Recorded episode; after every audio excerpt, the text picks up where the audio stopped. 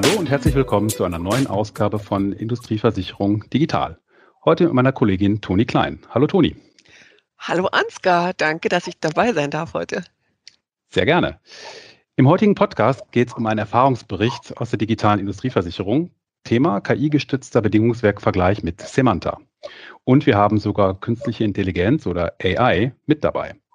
Unser Gast ist Christoph Spix, Seit mehr als acht Jahren bei der Gotha, gestartet im Bereich technische Versicherung als Schadenregulierer, dann noch als Produktmanager und seit 2018 digitaler Referent für Komposit und Industrie. Seit Anfang 2021 ist Christoph Spix Underwriter für technische Versicherungen und neue Energien.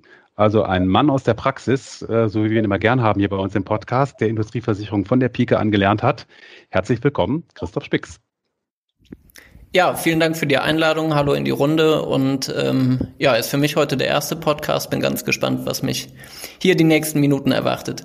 Herr Spix, wir werden total konkret werden. Wichtig ist für uns heute, wenn wir über den digitalen Bedingungswerkvergleich sprechen ähm, und das Thema künstliche Intelligenz dabei, dass wir ähm, praxisnah äh, sprechen. Und dafür sind Sie ein toller Gast für uns. Vielen Dank, dass Sie heute dabei sind. Ähm, wir werden äh, nachher äh, über die Lösungsansätze sprechen, auch wahrscheinlich auf den Projektablauf eingehen, auf den Betrieb und die Operation. Aber los geht's mit der Frage natürlich, wie immer, was war eigentlich die Aufgabenstellung? Welches Problem haben Sie eigentlich mit Semanta bei der Gotha gelöst? Ja, was ist das Problem eigentlich? Und zwar ist es ja bei uns im Industriekundenbereich so, dass wir viele unserer Risiken auf Basis von Maklerbedingungswerken zeichnen. Und ähm, diese Prüfung dieser Bedingungswerke ist immer sehr ja, zeitaufwendig, sehr zeitintensiv.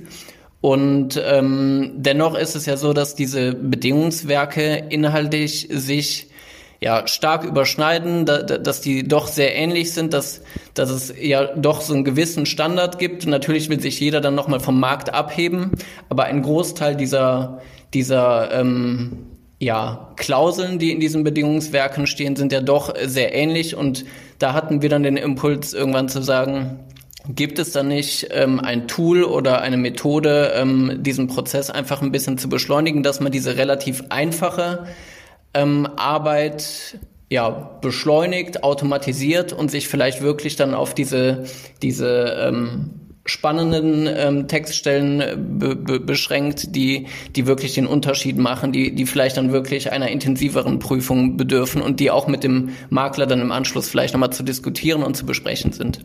Und äh, ganz konkret, ist das jetzt spartenbezogen bei Ihnen? Äh, gilt das für bestimmte Bereiche? Also grundsätzlich ist dieses Tool Samantha ähm, eben ein Tool, das alle Texte miteinander vergleichen kann. Also das ist gar nichts Versicherungsspezifisches. Ähm, wir haben das jetzt, wie gesagt, auf den Industriekundenbereich natürlich in erster Linie erstmal beschränkt und ähm, hatten da in dem Projektteam auch ähm, ja, aber Vertreter aus verschiedensten Sparten, also aus dem Sachbereich, aus Transport, aus Multiline und auch aus dem Bereich technische Versicherungen, ähm, so dass wir da relativ breit aufgestellt waren erstmal. Und haben Sie mit einer bestimmten Sparte dann begonnen? Nein, wir haben nicht mit einer bestimmten Sparte begonnen, sondern haben das wirklich parallel mit den Kollegen ähm, getestet. Also ich für den TV-Part, die, die anderen Kollegen eben jeweils für ihre Sparte haben uns dann immer über Auffälligkeiten ausgetauscht, über Erkenntnisse und über ja, Anpassungsmöglichkeiten, die wir noch sehen, wo wir sagen, da können wir Samantha vielleicht noch in die oder die Richtung verbessern, an unsere Bedürfnisse entsprechend anpassen.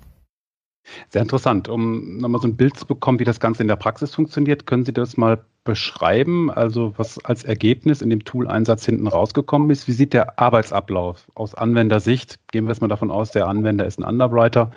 Äh, wie sieht der aus? Also mit welchem System arbeitet der? Wie, wie bekommt er zum Beispiel überhaupt die Bedingungswerke, die er vergleichen will, in sein System rein? Äh, und wie sind danach die Arbeitsschritte? Ja, ja, es ist im Wesentlichen so, dass wir vom Makler ein neu zu prüfendes Dokument erhalten und dann haben wir jetzt diese Plattform Cementa, die ähm, eine Webanwendung ist. Und da laden wir dann zunächst das neu zu prüfende Dokument hoch und laden Referenzdokumente hoch. Das kann entweder eine frühere Version von, von diesem Bedingungswerk sein, was dann relativ einfach ist, wo wir dann bei der Prüfung eine massive Beschleunigung haben, aber das ist ja eigentlich noch nicht das, was Cementa ausmacht. Das können wir vielleicht heute auch in sowas wie Word machen. Da können wir einen einfachen Versionsvergleich machen. Das geht ja relativ zügig und auch in Word relativ komfortabel. Auch da bietet Cementa bestimmt nochmal ähm, ja, Features, die, die Word an der Stelle nicht hat. Aber die Krux ist hier eigentlich zu sagen, ich habe jetzt ein ganz neu zu prüfendes Bedingungswerk, vielleicht sogar von einem Makler, den ich bislang noch gar nicht betreut habe und führe dieses Bedingungswerk an den neu zu prüfen, äh, an den, an den verschiedenen Referenzdokumenten entlang. Und da ist es eben ganz wichtig, dass wir möglichst viele Referenzdokumente haben, um so die semantische Trefferquote zu erhöhen.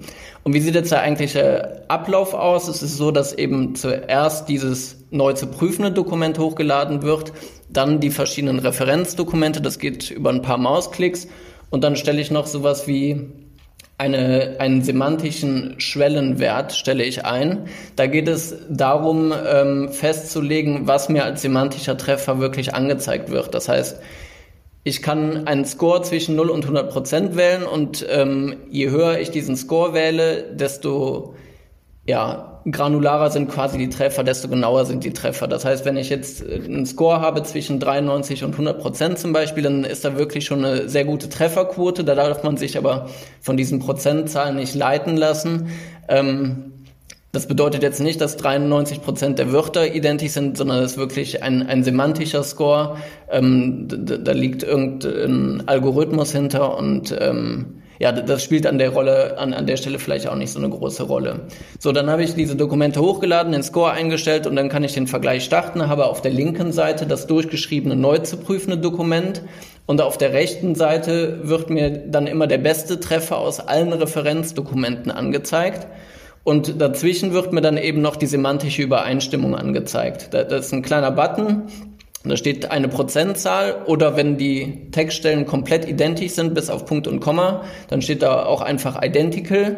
Und auf diesen Button kann ich draufklicken und der zeigt mir dann nochmal die Unterschiede zwischen den Dokumenten an. Das heißt, da habe ich dann wirklich nochmal so eine richtige Diff-Funktion, sehe relativ schnell, ob sich nun eine Nummerierung geändert hat, ob ein anderes Wort verwendet wurde oder ob ja, die, die Textstellen doch von der Wortwahl sehr, sehr unterschiedlich sind und ich da nochmal genauer hinschauen muss. Und dadurch haben wir eben diesen, diese Verbesserung des Workflows, gerade eben natürlich bei den identischen Textstellen oder da, wo nur eine Nummerierung geändert wurde oder sich wenige Worte geändert haben. Dadurch haben wir da wirklich die Beschleunigung dann. Mhm.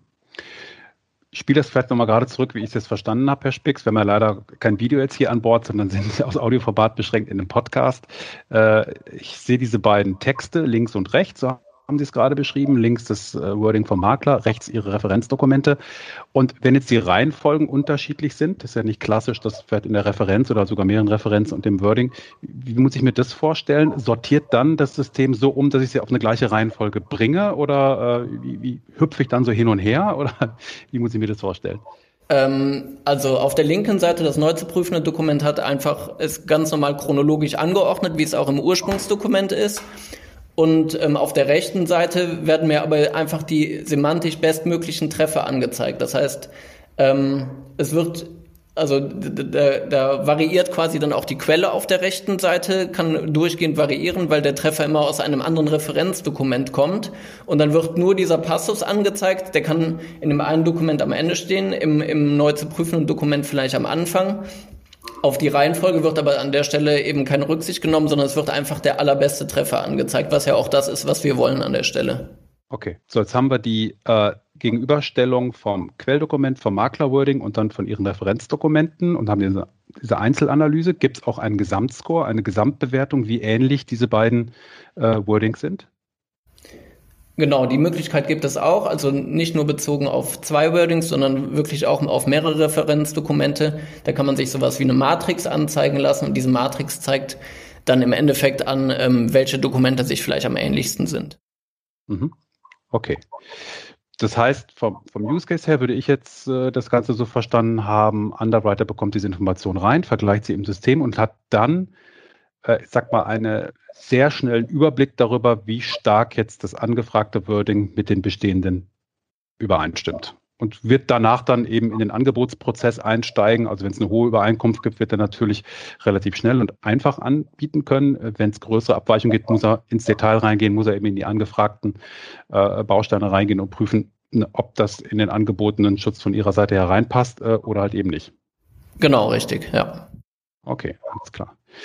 Äh, so wie Sie es beschrieben haben, hört es sich jetzt nach einer Standalone-Lösung an, also einer eigenen Plattform, wo jetzt der Mitarbeiter die Sachen eben reinkopiert. Äh, ist das richtig verstanden oder gibt es da auch schon eine tiefere Integration in Ihre aktuellen Systeme? Nee, das ist aktuell tatsächlich eine Standalone-Lösung, also eine Webanwendung, wie gesagt.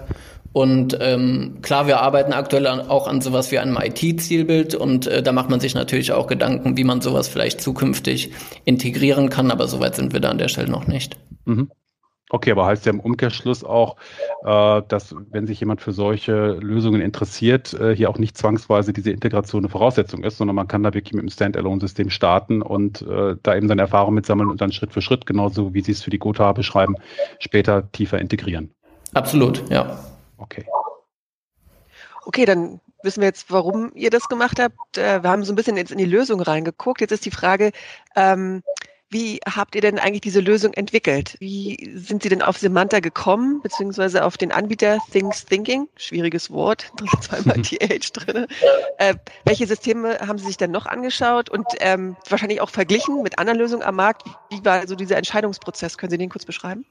Ja, also es war so, dass wir eben damals dieses Problem hatten und gesagt haben, hey, es wäre total cool, wenn wir das irgendwie vereinfachen können. Wie eben schon gesagt, eben diese leichten oder einfach zu prüfenden Textstellen direkt identifizieren, schnell durchwinken und dann weitermachen.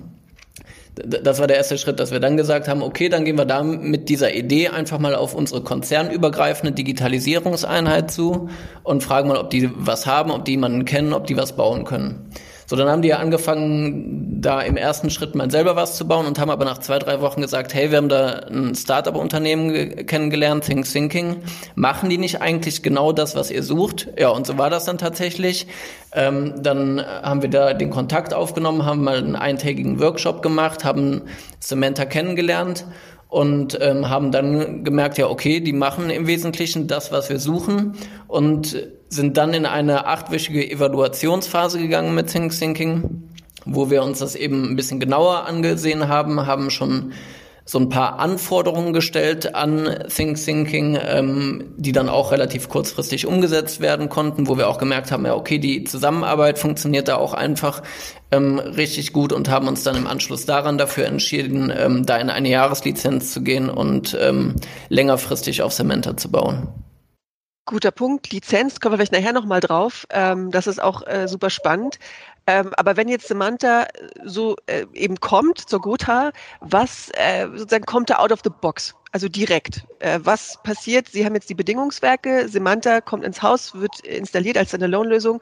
Äh, und wie viel Intelligenz in Anführungszeichen ist da schon drin und wie viel muss noch dazugepackt werden, dann, äh, um eben in so einer Funktion wie bei der Gotha äh, betrieben werden zu können?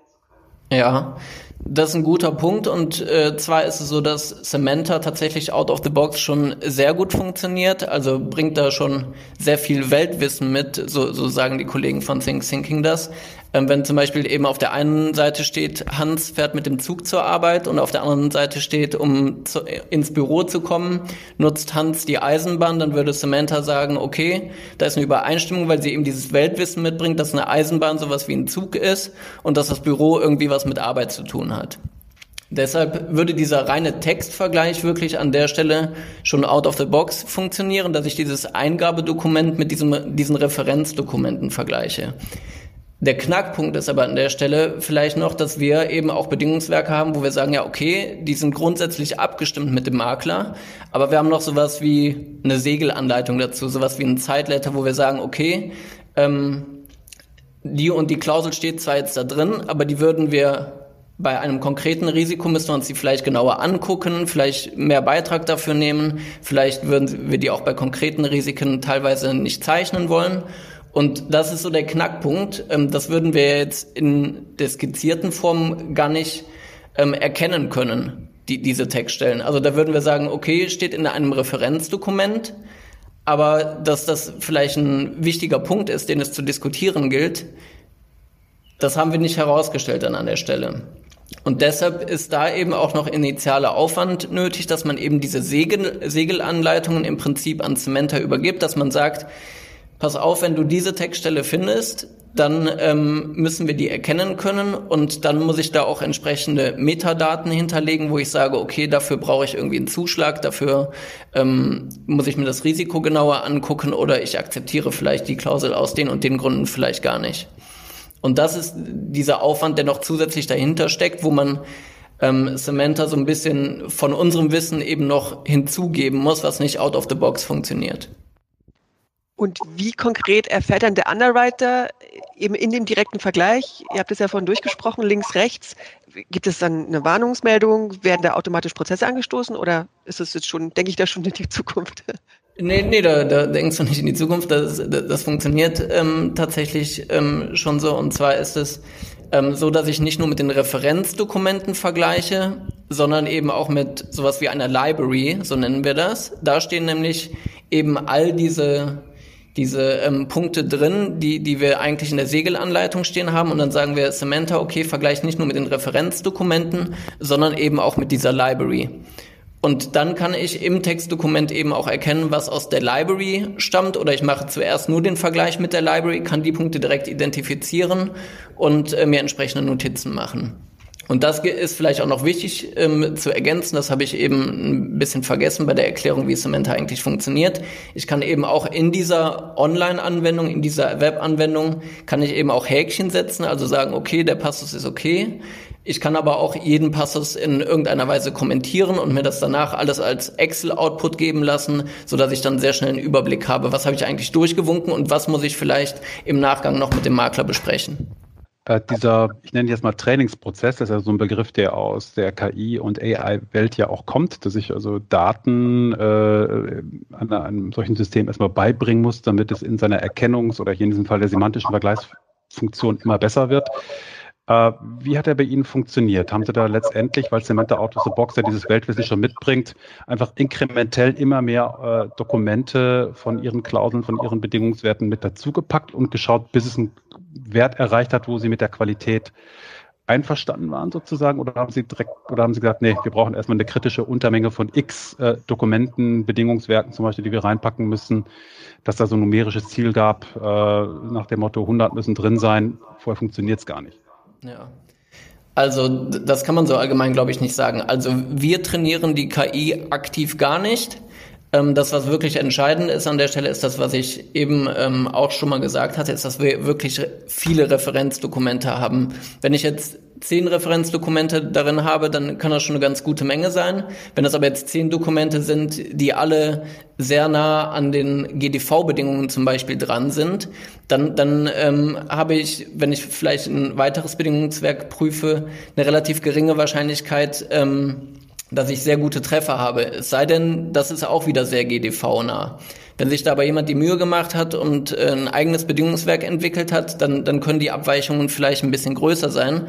Und deshalb ist es total wichtig, dass wir da eine hohe Anzahl an Referenzdokumenten haben, weil ich dann entweder die, die ähm, Chance steigere, dass ich vielleicht ein Dokument erwische, wo der eine vom anderen vielleicht ein Stück weit abgeschrieben hat, einerseits, oder Andererseits, wenn ich eben eine hohe Variation eben bei diesen Referenzdokumenten haben, habe, dann äh, steigere ich natürlich die Wahrscheinlichkeit, dass ähm, Klausel A sich in dem Dokument wiederfindet, Klausel B in dem Dokument und Klausel C in dem Dokument.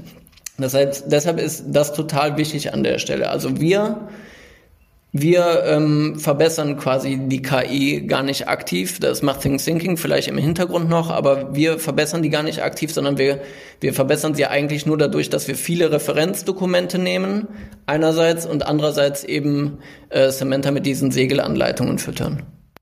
Ah, okay, gut. Aber das ist für mich jetzt gerade nochmal ein wichtiges Learning, denn klassischerweise kenne ich jetzt aus solchen AI-Projekten genau diese zwei Phasen, das reine Trainieren, indem man Beispieldokumente reingibt äh, vor kurzem zum Beispiel mit einem Kollegen aus dem Versicherungsbereich gesprochen, die im Bereich Beschwerdemanagement äh, gerade eine AI trainieren und die sind gerade in einem recht langlaufenden Projekt, nämlich äh, ja unterm Strich Tausende von Beschwerdekorrespondenzen vom Kunden ähm, ja, einzuscannen, zu kategorisieren, damit dann die KI darauf lernt. Und erst wenn das erfolgt ist in einer entsprechenden Zahl, dann kann ich mit dem System arbeiten.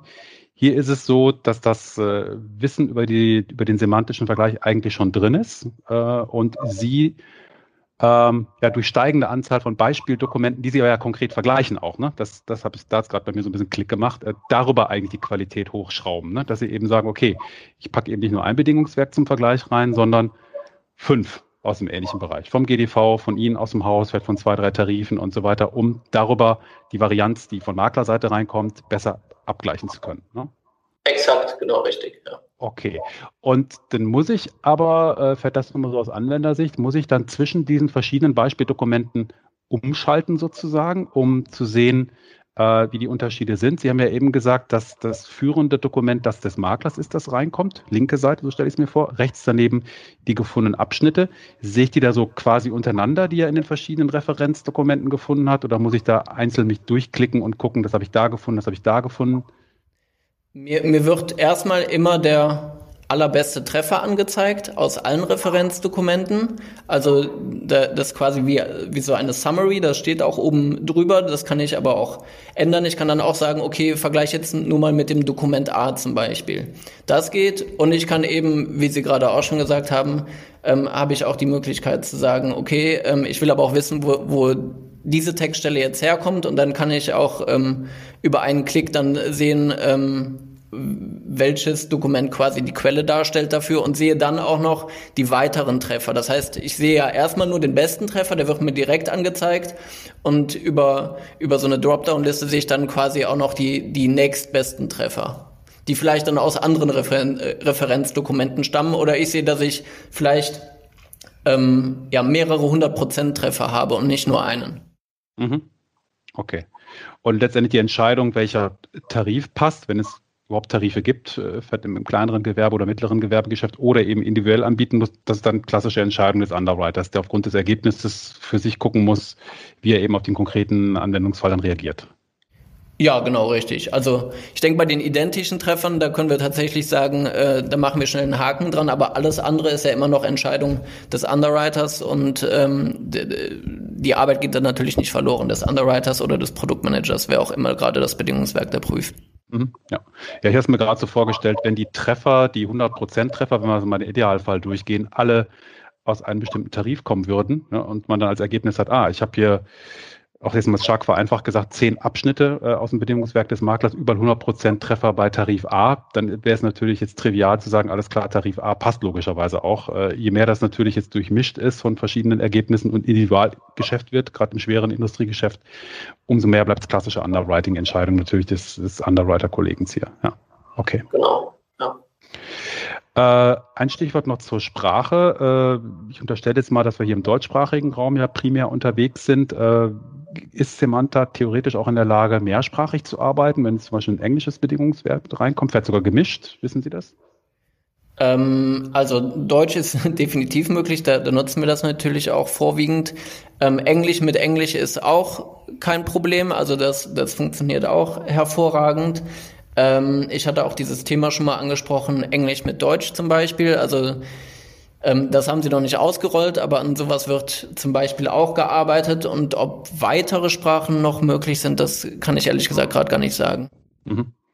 Ja, gerade bei internationalem Geschäft natürlich auch nicht uninteressant, ne? wenn man dann da Masterpolice, lokale Policen hat, verschiedenste Bedingungswerke und da auch schauen muss, was man vielleicht an die ja, lokalen Gegebenheiten anpassen muss. Ja, ja interessant. Herr Spix, ich muss an dieser Stelle schon mal sagen, äh, danke, dass Sie uns so, äh, so tolle Auskunft geben. Ich kann es mir schon richtig vorstellen, links und rechts äh, und die Ergebnisse purzeln raus. Jetzt, wo wir gerade so gut dabei sind, frage ich Sie jetzt noch mal konkreter nach dem Projektablauf. Sie haben es vorhin schon mal kurz angedeutet, dass es da so eine interne Recherchephase gab. Dann sind Sie auf Semanta oder auf Things Thinking gestoßen, haben diese achtwöchige, was glaube ich, Evaluation gemacht und dann, wie ging es dann weiter? Also wie war ungefähr der Ablauf von dieser Entscheidung mit Samantha, das zu starten, bis hin, wo sie jetzt sind im Grunde? Also ich sag mal auch in Richtung Training von Underwritern. Das muss man ja auch ne, äh, den, den Benutzern ja irgendwie äh, an die Hand geben. Äh, wie sind so die groben Abläufe gewesen? Können Sie darauf nochmal äh, ungefähr eingehen?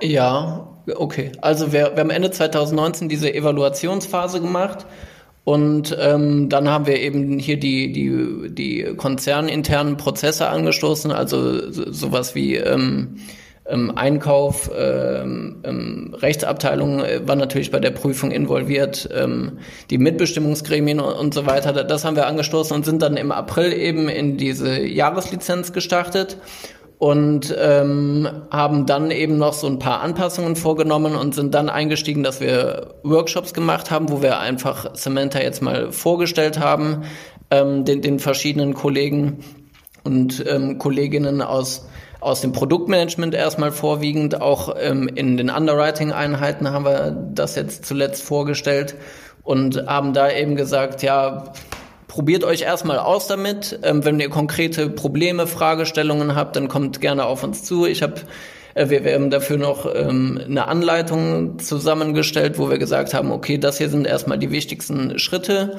Und wenn euch darüber hinaus vielleicht an der einen oder anderen Stelle noch was fehlt oder ihr noch Verbesserungsvorschläge habt, dann kommt doch einfach auf uns zu und dann ähm, passen wir Samantha eben gegebenenfalls noch an den notwendigen Stellen an. Okay, wie, wie würden Sie so beschreiben, wie war so, so grundsätzlich so Bauchgefühl, Akzeptanz? Ähm, ja, das ist ein, äh, also genau, da, da wären wir vielleicht auch schon bei dem ähm, Thema Hemmnisse so, so ein Stück weit. Also da, da fallen mir spontan zwei Punkte ein. Das ist einmal das Thema Erwartungshaltung der Mitarbeiter.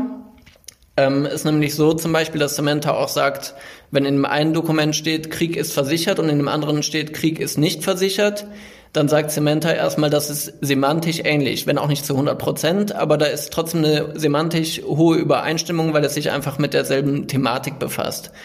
So, viele Kollegen sagen, sie würden dann erwarten, dass da steht, nee, das ist kein semantischer Treffer und so weiter. Ähm, da, da, das ist vielleicht der eine Punkt und der andere Punkt ist, ähm, dass viele vielleicht erstmal so zum Ausprobieren sagen, okay, ich vergleiche jetzt, ich habe jetzt ein neues Bedingungswerk bekommen und das vergleiche ich jetzt einfach mal mit unserem Standardbedingungswerk. Also ein 1 zu 1 Vergleich. Und der kann aber an vielen Stellen einfach ernüchternd sein, weil wir da, da eben nicht diese hohe Zahl an Referenzdokumenten haben. Es kann natürlich sein, dass wir, dass wir jetzt einen Glückstreffer hier haben, gegebenenfalls, dass es beides irgendwie GDV-nah ist zum Beispiel. In vielen Fällen ist es aber so, dass wir dass da sehr viel Glück mit reinspielen muss, dass man jetzt wirklich zwei Dokumente hat, die, die semantisch sehr übereinstimmend sind, dass man eben echt relativ wenige Treffer hat und wo die Mitarbeiterinnen sagen, ja, das bringt mir ja so nichts. Und da kann man nur gebetsmühlenartig wirklich sagen, hey, da musst du viele, viele Referenzdokumente nehmen und probier's dann nochmal aus. Das ist der eine Punkt. Und der andere Punkt ist eben ähm, dieses Thema ja, Initialaufwand zur Hinterlegung von sowas wie, wie diesen Segelanleitungen, was ich eben angesprochen hatte.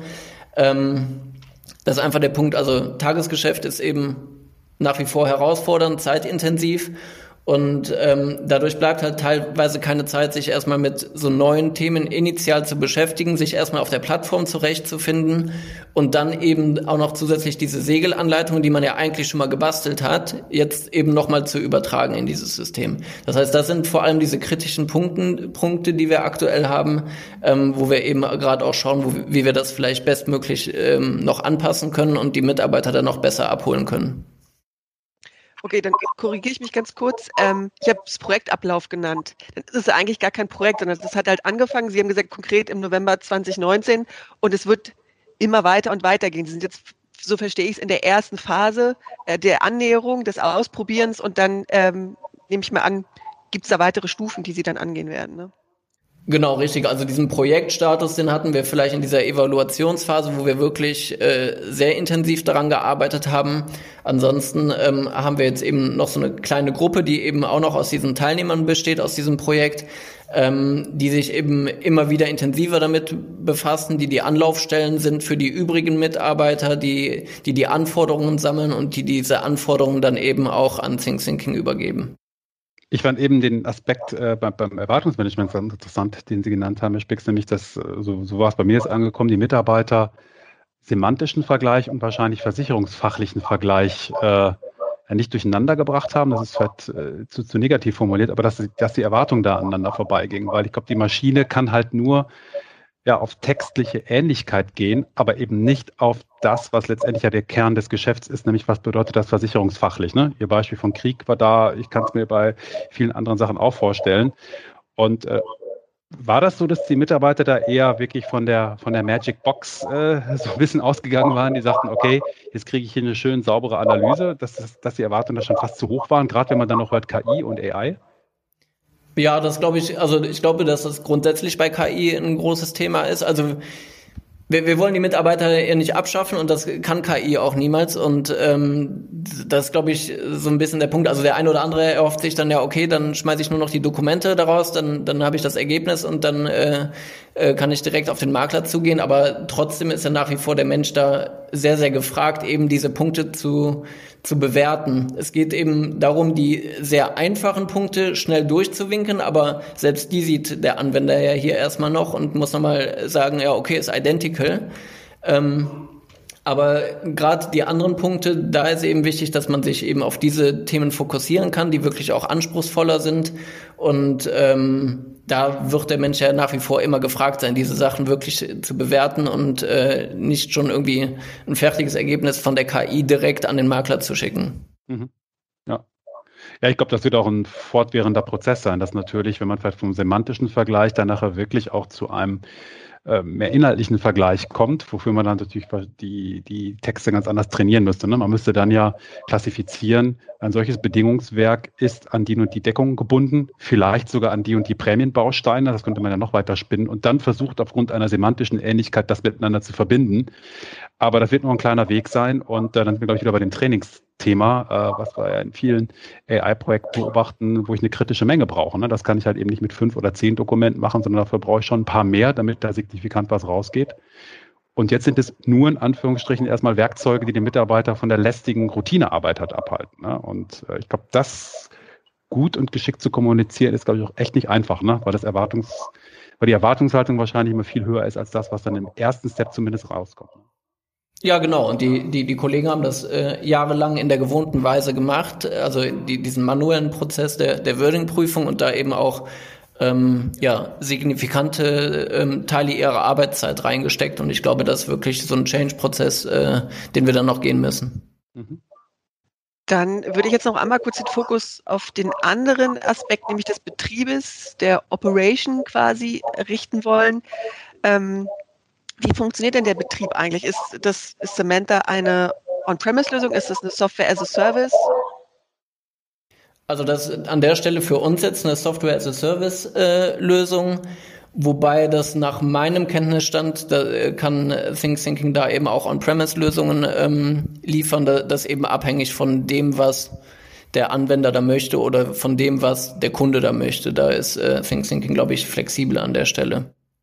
Okay, das bringt mich auch gleich dann zur nächsten Frage. Sie hatten es vorhin schon gesagt, Lizenzmodell, eine Jahreslizenz. Warum haben Sie sich für dieses Modell entschieden, beziehungsweise welche Modelle gäbe es theoretisch auch noch? Ähm, da mussten wir uns nicht entscheiden, also da gab es nur die, diese Möglichkeit, es gibt da nur die Möglichkeit einer Jahreslizenz. Ähm, deshalb äh, haben wir die auch am Ende gemacht und äh, standen da gar nicht vor der Wahl, da irgendwie was Stückzahlbezogenes oder ähnliches zu machen. Und ist es eine Pauschallizenz oder ist sie von irgendwelchen Zahlen, also Benutzern oder Anzahl der Vergleiche? Gibt es da einen, einen Treiber?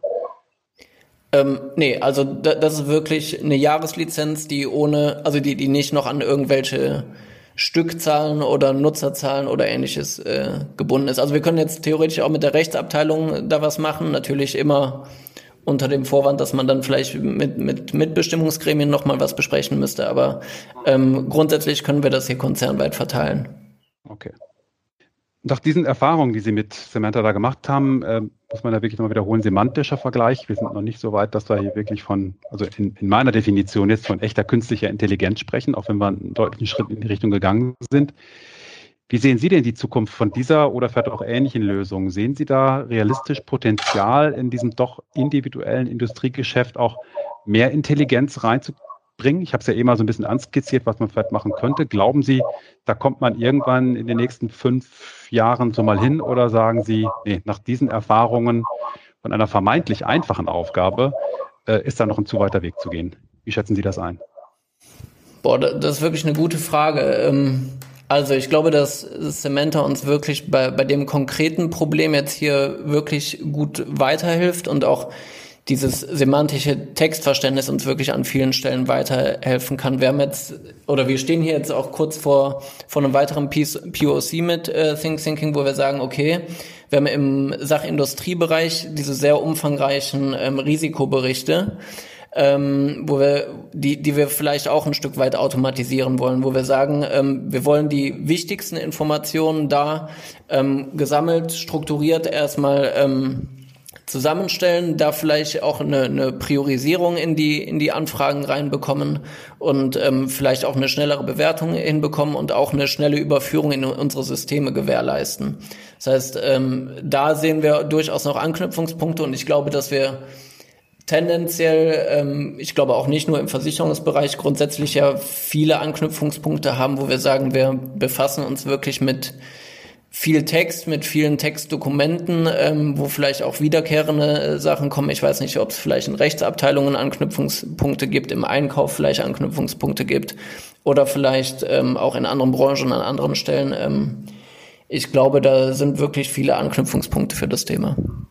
Das ging also in Richtung Textanalyse, wenn ich es richtig verstanden habe. Ne? Bei den Berichten, vielleicht wenn, wenn Risikoingenieure äh, Report schreiben, dass sie daraus die sozusagen die, die Key Essentials rausziehen und äh, kondensieren. Äh, Habe ich das richtig verstanden? Genau, richtig. Wenn da zum Beispiel irgendwas zu, zu Brandschutzmaßnahmen drin steht, dass die, die zum Beispiel extrahiert werden, dass äh, PML-Angaben vielleicht extrahiert werden, das sind ja dann immer Dokumente, die wir von Maklern erhalten oder, oder von anderen ähm, Versicherern aus dem Konsortium, ähm, die dann doch oftmals umfangreich sein können. Vielleicht sind es auch ganze Portfolios und ähm, wollen darüber dann ähm, da auch zu einer schnelleren Entscheidung kommen. Mhm. Ja, ich persönlich bin ja sehr gespannt, wie, es da weitergeht. Ich glaube, man unterschätzt manchmal die Geschwindigkeit, mit der es vorangeht, vielleicht gerade beim unstrukturierten Text, dass man aus dem ähm, was rausziehen kann, äh, wie am Beispiel der Klauseln. Beim strukturierten Text habe ich vor kurzem noch äh, von einem Projekt im Detail gehört, wo zum Beispiel versucht wurde, auch mit entsprechenden intelligenten Maßnahmen aus Bilanzen und G&V in Financial Lines was rauszuziehen. Und das, was für einen Menschen jetzt so einfach aussieht, ich habe da doch schon so hoch strukturiert in PDFs, ne? also äh, aktiver, passiver, Barvermögen und so weiter, ist immer noch richtig schwer. Ne? Also äh, das ist, glaube ich, so genau diese Diskrepanz, die wir da haben. Ähm, ich persönlich so habe ich so von den Experten, also von dem glaube, dass wir im unstrukturierten Bereich vielleicht schnellere Fortschritte machen. In diesem strukturierten, hier ist eine eingescannte G&V, pack mir die mal bitte in meine Maske. Da sind wir interessanterweise doch noch sehr weit weg von entfernt. Also ähm, auch wenn man ja. sich gerne wünschen würde. Ne? Ja, das ist interessant, dass Sie das Thema ansprechen, weil wir da auch ähm, mit einem anderen Anbieter aktuell auch in einem POC sind und da auch genau das machen, nämlich äh, auch Bilanzen auslesen aus äh, umfangreichen Jahresberichten. Mhm. Und gibt es schon, schon erste Erkenntnisse? Klappt das besser bei Ihnen als von mir gerade, wie von mir gerade geschildert? ähm, es klappt auf jeden Fall schon sehr gut. Also zumindest mal so, dass es auf jeden Fall eine Erleichterung ist. Ähm, wir haben dann nach wie vor aber immer noch Stellschrauben, wo wir sagen, da kann man vielleicht noch äh, in die und die Richtung das Ganze ein bisschen verfeinern, dass wir sagen, ähm, dass es dann wirklich auch zuverlässig ist ne, am Ende. Ja, ich glaube, das ist überhaupt die Denke, mit der man sich äh, Sie haben ja eben auch vom Change-Prozess äh, gesprochen, so anfreunden muss, dass man die Erwartung nicht sofort von 0 auf 100 schraubt, sondern sagt, okay, wenn ich doch schon bei der Übernahme von G&V-Zahlen die Daten schon bei der Maske drin habe und jetzt nur noch visuell abprüfen muss, wo stimmt's, wo nicht, ist es ja schon auch für die Erfasserin, für den Erfasser deutlich einfacher, äh, das zu machen, als jetzt alles eben abzutippen. Ne? Auch wenn man sich dann vermutlich immer wieder darüber ärgert, dass man diesen letzten Schritt noch machen muss. Äh, ich kenne das auch aus dem Bereich UCR, äh, wenn zum Beispiel Banküberweisungen automatisch erfasst werden müssen, da ist das gleiche Thema, ne? also wo man dann doch immer wieder mal zumindest stichprobenartig auch drüber gehen muss. Ähm, aber die berühmten 80 Prozent schon mal automatisch abgefrühstückt hat halt. Ne? Und vielleicht ja. nur noch die Felder kennzeichnet, wo ein Fragezeichen dran ist und da vielleicht auch den Sachbearbeiter, Sachbearbeiterin hinlenkt und nachkorrigiert. Und so wächst dann die Maschine, die vermeintlich künstliche Intelligenz Stück für Stück stärker rein und hilft halt eben, ja, von dieser doch recht eintönigen Arbeit dann immer mehr wegzukommen. Ja, ja, wichtig finde ich äh, ist auch an der Stelle, dass eben die Grundvoraussetzungen gegebenenfalls, also dass die Grundvoraussetzungen einfach da sind. Also ähm, Think Thinking zum Beispiel, die, die waren jetzt auch nicht auf den Versicherungsbereich äh, fokussiert eigentlich. Wir waren, glaube ich, jetzt der, der erste Partner an der Stelle und ähm, dass man da eben auch noch die Entwicklungsschritte mitgehen muss mit dem Anbieter. Wenn, wenn die aber grundsätzlich eben das bereitstellen, was einem hilft, dann ähm, glaube ich, kann, kann das total, also eine total fruchtbare ähm, ja, Partnerschaft sein. Und ähm, so kann man dann eben auch das Ganze an die eigenen Bedürfnisse anpassen. Mhm. Wenn Sie einen persönlichen Wunsch an die künstliche Intelligenz Semanta hätten äh, in den nächsten fünf Jahren, berühmte Abschlussfrage, wie würden Sie sich solch eine Intelligenz wünschen? Wie würde ich mir eine solche Intelligenz wünschen? Das ist äh, eine wirklich sehr gute Frage. Also ich finde, das war ja auch damals so ein bisschen der Impuls, ich finde Wording-Prüfung tatsächlich ein relativ lästiges Thema. Und ähm, also ich fände total klasse, wenn man wirklich die Bedingungswerke nur reinwirft und äh, be bekommt am Ende äh, die drei Knackpunkte raus und ist fertig. Ähm, ich denke, dass wir da aber vielleicht noch ein Stück weit von entfernt sind und das sehe ich jetzt auch nicht in den nächsten fünf Jahren, weil die Dokumente in sich dann vielleicht doch wieder zu unterschiedlich sind an vielen Stellen und ähm, mir käme es aber trotzdem sehr entgegen. Ja, ich glaube, da bleibt noch ein wenig Arbeit für uns alle da, äh, sowohl von der fachlichen Seite, um da ein bisschen vorstrukturiert vielleicht auch zuzuarbeiten und von der technischen Seite her äh, sicherlich auch und hört sich nach einem sehr interessanten Wunsch an. Ja. Super. Herr Spix, vielen Dank äh, für Ihre Teilnahme heute hier am Podcast. Ich habe eine Menge gelernt, eine Menge mitgenommen. Vielen Dank für das Teilen auch äh, Ihrer Erfahrungen hier. Ich hoffe, dass das auch für unsere Zuschauer hier, äh, Zuschauerinnen oder Zuhörer, Zuhörerinnen, muss man natürlich sagen, wir sind ja im Podcast, äh, dass die hier auch was mitgenommen haben. Vielen Dank auch an dich, Toni, äh, fürs gemeinsame Führen hier durchs Gespräch. Hat mir Spaß gemacht. Danke, Herr Spix. Super Gespräch. Ja, vielen Dank, dass ich heute hier sein durfte. War für mich, wie gesagt, das erste Mal. Und ähm, wenn jemand im Nachgang vielleicht noch Interesse hat oder das Ganze mal sehen will, zum Beispiel, dann äh, bin ich gerne bereit, äh, da, da auch mal ein bisschen mehr zu zeigen. Also gerne Kontaktaufnahme im Zweifel über LinkedIn oder wie auch immer. Ähm, da bin ich gerne bereit und freue mich da über Feedback. Dankeschön. Super, das geben wir gerne so weiter und vielleicht gibt es ja auch noch eine Idee für ein interaktives Format, wo wir vielleicht auch nochmal versuchen, unsere Zuhörerinnen und Zuhörer aus Industrieversicherung digital mit dazu zu holen. Das geben wir auf jeden Fall so weiter. Vielen Dank, einen schönen Tag an alle und bis zur nächsten Folge. Bis dann. Tschüss. Tschüss.